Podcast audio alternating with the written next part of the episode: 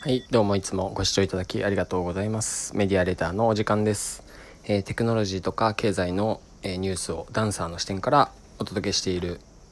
メディアレターです。はい。というわけで、えー今週の一言ということで、えお伝えしたいと思います。まあ、私的な感覚では今週の一言は、え加速と、えー検体疲労みたいな感じですかね。まあ、両方、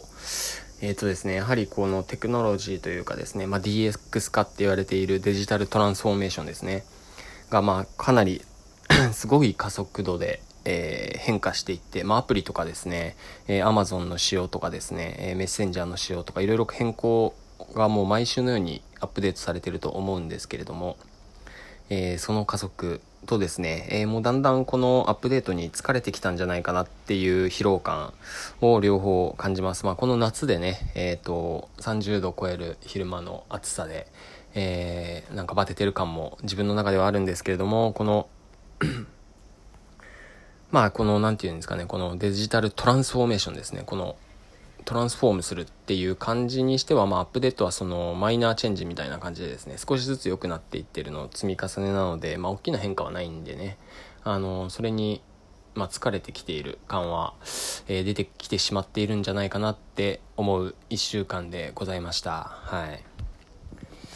まあ、具体的にはですね、えーま、いろいろありますよね。ライブコマースを中国で T シャツを3万枚、えー売ったりとかですね、えーそうですね、まあ、ソニーの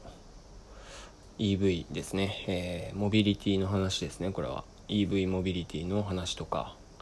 まあ、郡上踊りはですね、僕去年かな、一昨年初めて行ってすごく感動したんですけど、これがライブ配信で、えーやっていたりとかですね、えーまあ、チームラボの話だったり、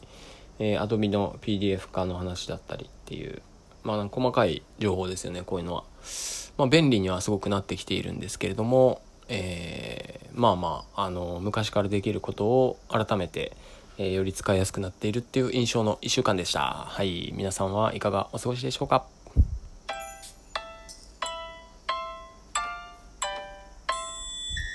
はい、いつもありがとうございます。えーこのお話楽しかったという方は、えー評価ボタンお願いします。ではでは。